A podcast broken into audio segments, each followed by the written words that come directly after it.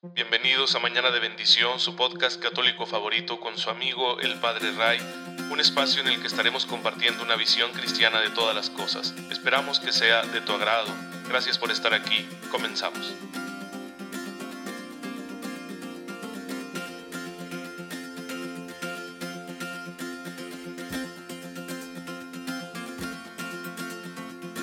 Muy feliz viernes, queridos hermanos. Bienvenidos a su podcast católico favorito, Mañana de Bendición. Soy su amigo el Padre Ray.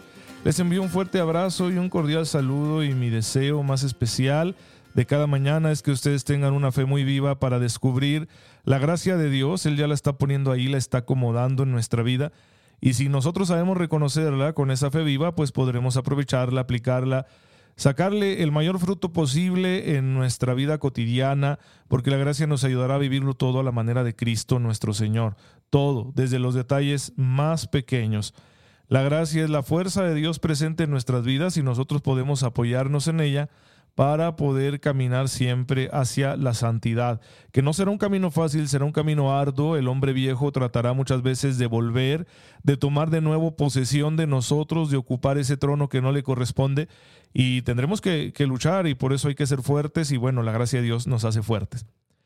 Y miren hermanos, ya saben, este servicio es así. El día de ayer no pude hacer la grabación porque hubo mucho trabajo toda la mañana y en la tarde pues más, así que ya no tuve la oportunidad de poder eh, grabar el podcast y, y, esto es así. Tendrán ustedes que comprenderme y perdonarme porque el abundante trabajo pastoral que tenemos, pues en ocasiones no nos permite guardar la frecuencia que quisiéramos, ¿no? Y no faltarles nunca aquí mañana con mañana y que bien temprano estuviera el podcast, pues no siempre se puede, pero aquí vamos a seguir nosotros compartiendo con ustedes la palabra de Dios.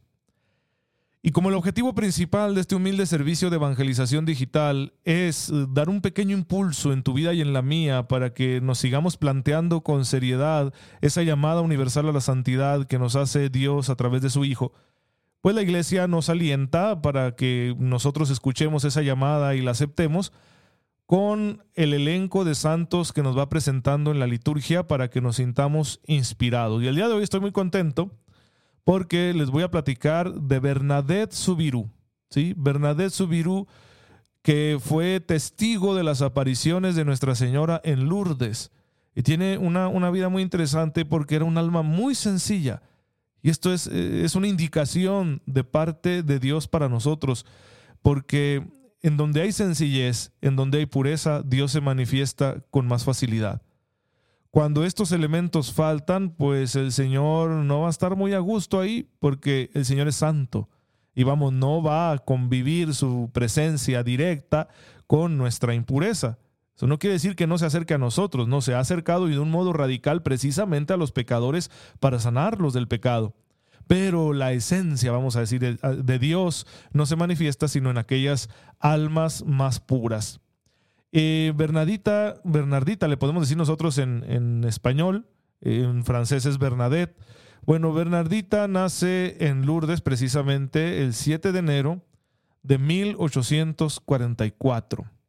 Fue una pastorcita, una niña de campo, pero que gracias a, esa predilección de la Santísima Virgen por ella, eh, gracias a que la Virgen le concedió ser testigo de sus apariciones, fueron un total de 18 apariciones que ella afirmó haber tenido ahí en Lourdes en 1858, pues desarrolló una gran espiritualidad y por eso, por eso podemos considerarla una mística. Y después ella entraría en la vida religiosa, se consagraría para ser una mujer dedicada a la oración y moriría un 16 de abril de 1879. Entonces, por eso le recordamos el día de hoy porque es el aniversario de su muerte. Su cuerpo sigue incorrupto, está guardado en una iglesia en Nevers, Francia. Ahí, ahí lo tienen y, puede uno ir y, contemplarlo y está íntegro, no se ha desmoronado, ¿no? Como suele pasar con nuestros cuerpos después de la muerte. Pues bien, siendo de origen muy humilde, tiene muchos hermanos y como son muy pobres sus papás, pues tiene que ayudarles a trabajar allí en el campo cuidando eh, las ovejas para poder pues ganarse así mm, un poco de, de, pan, un poco de comida para sus hermanos. Y hasta los 16 años ella no sabrá ni leer ni escribir, ¿sí? Ella, su única formación es la que recibe para poder hacer la primera comunión. Y como no sabe ni leer ni escribir, aprende el catecismo de memoria. Le pone mucho empeño. Esto habla ya de que su alma tenía esa pureza, no esa devoción, esa inclinación a las cosas de Dios. Y el 11 de febrero de 1858, durante un periodo de seis meses, a partir de ese día, eh, Bernardita estará recibiendo las revelaciones de la Virgen María que se le presenta como la Inmaculada Concepción, ¿sí? que, que aún no había sido eh, como definido por la iglesia en, en, ese tiempo, sino que estaba muy, pero muy reciente ¿sí? la promulgación de este dogma. Así que esto guarda mucha, mucho interés, como si la Virgen María estuviera diciendo, yo vengo a certificar que sí, mi concepción fue inmaculada. Se le aparece ahí en una gruta, la gruta de Masabiel, así le llaman, eh, que está cubierto por una roca, eh, en la cual hay una, una gruta alargada, como de unos 8 metros de ancho. Y ahí, cuando había terminado de llevar leña a su casa y se puso a recoger más ahí cerca de un, torrente, un pequeño arroyo, eh, junto con sus hermanitos, pues bajó a la gruta de Masabiel. Y ahí oyó un fuerte rumor de viento, eso es lo que ella misma contó. Pero sin embargo todo estaba tranquilo, los árboles no se movían, oyó por segunda vez ese, ese, ese rumor y entonces vio a una joven, jovencita, dice, ¿sí? A una jovencita. Y poco a poco esa jovencita le empezará a hablar y le va a decir que es María y hasta la decimosexta aparición le va a decir que es la Inmaculada Concepción. Así que va a tener esos diálogos, ¿verdad? Y, ella va a contarlo a sus familiares, a sus vecinos, pero no le creen. Hay como que diversas posturas en cuanto a si está realmente pasando algo de Dios o si ya se volvió loquita Bernardita. Y bueno, ella sigue ahí y está atenta, ¿sí? Y ya conforme van pasando las apariciones, le va explicando más la Virgen, cada vez más, cada vez más, cada vez más porque nadie conocía todavía bien esta advocación de Inmaculada Concepción que tenemos para la Santísima Virgen María, que no solo una advocación, no es solo un título de cariño que nosotros le demos, es un dogma de la Iglesia. Ya estaba muy presente, ¿no? Por eso antes decíamos la Purísima. No nos atrevíamos a decir Inmaculada, pero decíamos Purísima, que es casi lo mismo, y todavía hay gente que dice la Purísima. Pero unos años antes, en 1854, el Papa Pío IX había definido el dogma de la Inmaculada Concepción, que sostiene que la Virgen María, Madre de Jesús, a diferencia de todos los demás seres humanos, fue preservada inmune del pecado original desde el primer instante de su concepción, por un privilegio singular y por la gracia de Dios nuestro Señor, en atención a los méritos de Jesucristo. Vamos, por resumir esto como teológicamente, fue preredimida no fue redimida después de concebida, sino redimida en su concepción. Y por eso María Inmaculada. Y bueno, ahí le va diciendo la Virgen lo que ella quiere, quiere darse a conocer, pero sobre todo quiere mostrar la misericordia de su Hijo. Y hace brotar ahí un manantial, la Virgen, y esa agua, sí, que, que es bebible, que es pura, pero tiene un alto contenido en sales minerales. ¿sí? No es una cosa extraordinaria, sin embargo ya es una indicación de que algo está pasando ahí. Y son muchos los enfermos que hasta ahora se han curado y se han certificado sus curaciones por beber o por recibir en su cuerpo eh, el agua de esta gruta de Lourdes, que sobre este lugar se construirá posteriormente un santuario que es eh, muy frecuentado por las, eh, todos los, los creyentes, precisamente buscando la salud de los enfermos. Y bueno, ella se pone muy contenta, dice, ya sé que es la Virgen Madre de Dios la que se me ha aparecido, vaya a hablar con un obispo, ¿sí? Y entonces, pues, certifica, ¿no? Que, que lo que está diciendo Bernardita no es contrario al Evangelio, sino que está diciendo cosas muy coherentes. Y es interesante porque en ese encuentro con María, ella va orientándose cada vez más hacia la vida religiosa hasta que haga su profesión en 1867 y se va ella a dedicar a la oración, ¿sí? siempre, siempre a la oración. eh, morirá posteriormente en 1879 y bueno, tenemos este dato muy interesante de que su cuerpo está incorrupto y será canonizada un 8 de diciembre de 1933. Pues es la historia de Bernardita, una niña analfabeta que era pastora en una comunidad pobre, de una familia muy pobre, y sin embargo fue elegida para ser testigo de estas apariciones de la Virgen y del mensaje que a través de ella nos da Dios Padre a través de su Hijo Jesucristo y María es como un heraldo y bueno, tiene una mensajera aquí terrenal que va a ser Santa Bernardita Subirú. Pues qué vida, sí, Dios nos conceda un corazón así de puro para poder contemplarlo, para poder entrar en comunión con los santos, con la Virgen María, con los ángeles, con el cielo para quitar esas barreras que tenemos debido al pecado, debido al egoísmo, debido a la ambición y que no nos permiten experimentar quizá más directamente la presencia de Dios en nuestras vidas y que este llamado siempre está ahí. Incluso para las personas más sencillas, a veces decimos, pues es que yo no sé gran cosa, yo no estoy estudiado, a mí me cuesta mucho entender, ¿verdad? Las, las verdades así muy elevadas, o, o yo pues vengo de campo, vengo de una familia humilde, no, no me siento como para una misión que me dé Dios, bueno, puedes tenerla. Puedes tenerla porque Dios es muy grande, eso es lo importante aquí, no nuestra pequeñez, sino su grandeza. Como decía el Evangelio de hoy, que nos habla de la multiplicación de los panes, pues un muchacho se atrevió, ¿no? Se arriesgó y dijo, aquí tengo cinco panes, dos pescados, aquí hay cinco mil hombres, pues yo no sé, ¿verdad? Yo es lo que tengo. Y Jesús lo tomó y alimentó a toda aquella multitud. Así actúa Dios cuando nosotros le entregamos nuestra pequeñez. Nuestra vida que parece poca cosa, si la ponemos en las manos correctas, Él lo multiplica y lo convierte en un don abundante. Pero bueno, lo más interesante aquí, que, que yo quiero destacar de la vida de Santa Bernardita Subirú, es que antes de su encuentro con la Virgen ya era una niña de oración.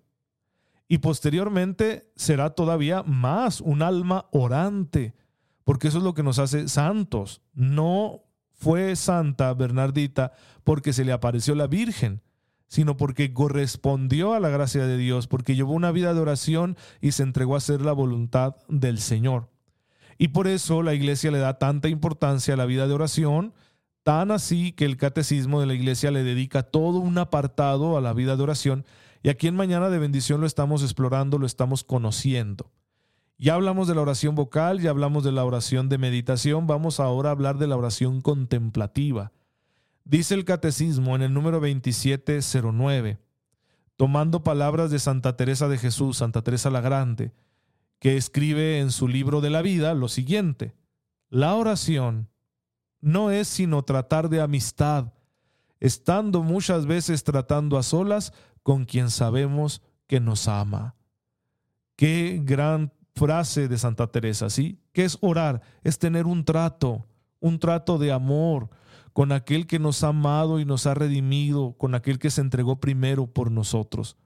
Así que esta oración contemplativa, que quiere poner toda su atención en la presencia de Dios, busca experimentar a Dios como el amado, ¿sí? El amado del alma, el único amor que satisface, Fíjense, por ejemplo, cuando hacemos una oración de petición, estamos buscando a Dios, sí, pero lo estamos buscando ante todo como Padre Providente. Y no es que esté mal, sí, no es que esté mal, pero como que es así bajito, ¿no? Estoy buscando a Dios por su providencia, pero la contemplación busca a Dios por ser Dios, solo para sentir su amor y nada más. Por eso es una oración más pura, es más madura. Así que, como dice el libro del Cantar de los Cantares, pues eh, estoy en busca de mi amado. El alma busca su amor, un amor que le satisfaga, un amor que le plenifique. ¿Y quién es ese amor? Es Jesús y en él Dios Todopoderoso. Lo buscamos porque lo deseamos, tenemos nosotros este gran deseo.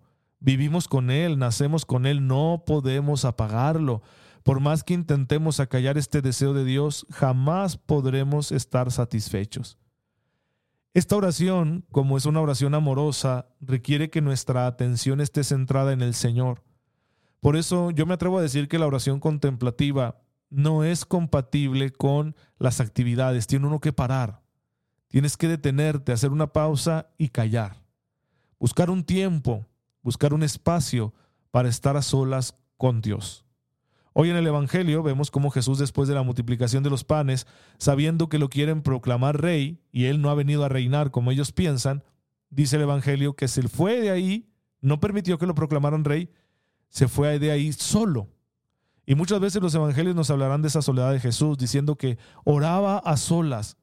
Bueno, es una soledad que no es soledad, porque nunca está solo Jesús, siempre está con su Padre. Pero si él mismo, siendo el verbo encarnado, buscó momentos especiales de oración, porque él sabía bien que, que, el Padre lo acompañaba en todo momento, pero no dijo, no, pues yo sé que mi Padre está conmigo, no pasa nada si yo sigo haciendo mis cosas.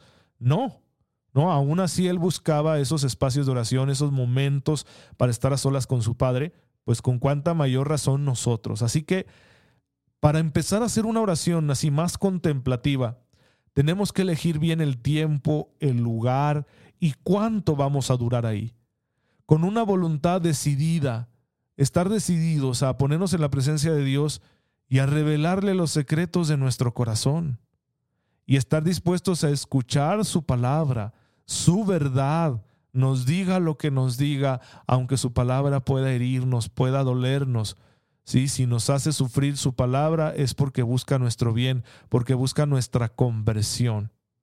Así que esto requiere disciplina, porque no vamos nosotros a hacer esta oración contemplativa. No, pues ahí cuando tenga tiempo. No, tienes que tomarte el tiempo.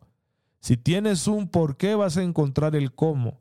Si tienes interés, vas a tomar la firme decisión de no dejar estos momentos de oración y que se conviertan en parte constante de tu vida.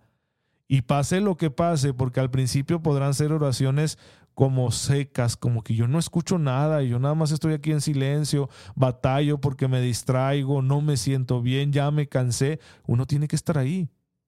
De eso se trata la vida de oración, de que yo me sumerja en ella. Porque el don de la contemplación y todos los demás frutos que puedan llegar con ello son obra de Dios. Dios lo que quiere en principio es que yo le muestre mi disponibilidad y me muestro disponible cuando lo sigo intentando independientemente de las condiciones de salud, trabajo o afectividad. El corazón es el primer lugar donde vamos nosotros a buscar el encuentro con Dios. Y claro, se requiere un corazón que no esté lleno de ruidos. Hay que irlo purificando. Se requiere también un corazón que no esté buscando ambiciones inútiles, un corazón que haya crecido en la fe, que se haya formado en la fe y, también incluso que esté viviendo en la austeridad. Porque si yo en mi corazón traigo mucho apego a lo material, a la vanidad, al confort, etcétera, van a ser obstáculos, ¿sí? Porque Dios no va a entrar en una comunión así perfecta conmigo a competir con esos amores que yo traigo. Él va a decir así como que o los dejas o los dejas, para que yo pueda entrar y ser tu único amor ¿sí? Porque ese, ese momento de oración contemplativa lo que busca es experimentar a Dios como un todo, que envuelva todo mi ser, que ocupe todos mis afectos, toda mi atención, todos mis sentidos. Y claro que cuando se va a dar, cuando Dios quiera. Yo simplemente me pongo a su disposición. Y una de las disposiciones que yo debo crear en mi alma, pues será la de desprenderme de todos esos amorcillos, porque luego no me van a dejar estar en paz con Dios. Pues bueno, hermanos, por ahí va, como la oración de contemplación es muy rica y tiene muchos detalles, pues vamos a detenernos varios episodios para conocerla bien. Así que por lo pronto vamos a terminar hoy y no se pierdan los siguientes episodios en los que estaremos hablando más de la oración contemplativa. Señor, en esta mañana no solo te damos gracias porque nos permites tener trato contigo, sino que te pedimos nos des la oportunidad de ponernos en paz, de alejarnos de todo, para darte esos momentos solo a ti, en los que tú seas nuestro todo, que nos envuelvas por completo y nos dejes sentir la profundidad y la anchura de tu amor. Por Jesucristo nuestro Señor. Amén. El Señor esté con ustedes. La bendición de Dios Todopoderoso, Padre, Hijo y Espíritu Santo, descienda sobre ustedes y les acompañe siempre. Muchas gracias hermanos por estar en sintonía con su servidor. Oren por mí, yo lo hago por ustedes y nos vemos mañana, si Dios lo permite. Cuídense.